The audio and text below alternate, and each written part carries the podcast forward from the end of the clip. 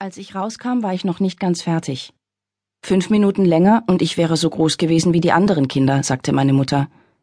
Meine blasse Haut führte sie auf ihre Gelüste nach Weißbrot, zu viel Mehl zurück, und fragte den Arzt, ob ich wohl besser aufgegangen wäre, wenn sie mehr Freiübungen gemacht hätte. Zu wenig Luft.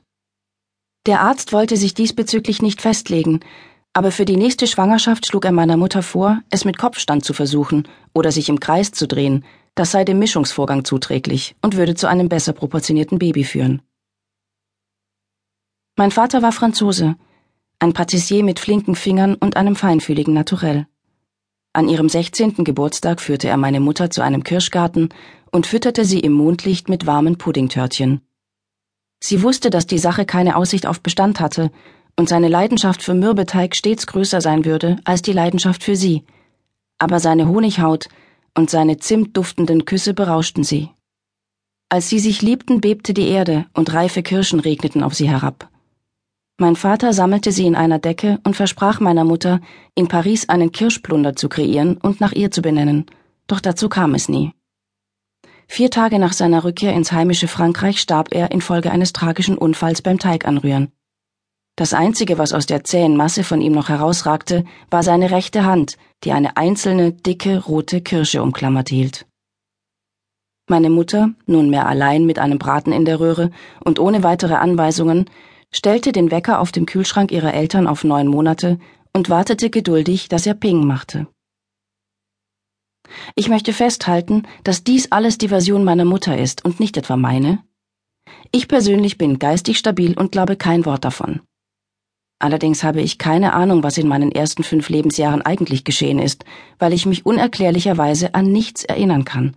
An keine Geburtstagsfeier, kein Weihnachtsfest, keine Reise ans Meer, nichts.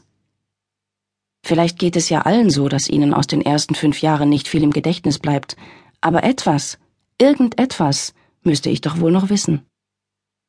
Stattdessen bin ich vollständig auf die Erinnerungen meiner Mutter angewiesen, und die kann man nun wahrhaftig nicht als Erinnerungen, sondern nur als alberne Fantasien bezeichnen. Ob ich ihr deshalb Kram bin? Allerdings. Ich will wissen, wie ich zustande gekommen bin, wer mein Vater war, wie ich mich als Baby gemacht habe, lauter solche stinknormalen Dinge eben. Aber so viel ich auch frage, immer tischt meine Mutter mir die gleichen ollen Kamellen auf. Der Weihnachtstruthahn, der ruckartig zum Leben erwachte und sich aus dem Ofen befreite, als ich zwei war, die Spaghetti-Pflanze, die in unserem Blumenkasten spross und die ich mit vier ernten musste, die Meerrettichsoße, die eine Klage über die Verschmutzung der Ozeane anstimmte. Ich meine, was ist das alles für ein Quatsch? Ich bin 21 Jahre alt und meine verrückte Mutter kommt mir immer noch mit diesen schwachsinnigen Geschichten, als wäre ich ein Baby. Sie hat sie mittlerweile so oft erzählt, dass sie tatsächlich dran glaubt. Die Geschichte von ihrer Schwangerschaft ist ja schon albern genug, aber noch rein gar nichts im Vergleich zu der Geschichte von meiner Geburt. Der Mann vom Gaswerk war schuld daran, dass ich beim Rauskommen noch nicht ganz fertig war.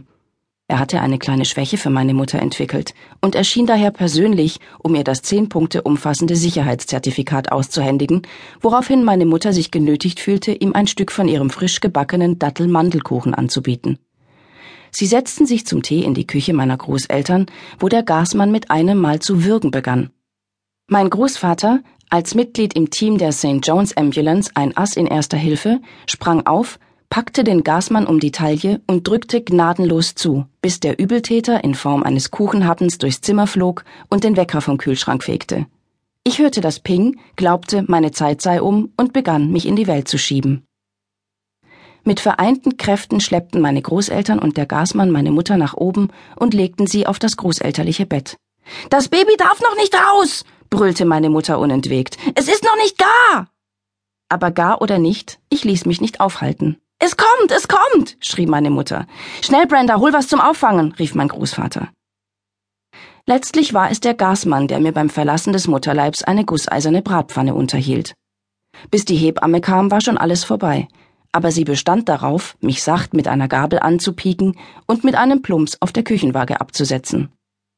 Dort beschnüffelte sie mich und bestätigte den Verdacht, dass ich noch nicht ganz reif war. Doch als sie mich auf die Fensterbank legte, nahm meine Mutter mich umgehend wieder herunter.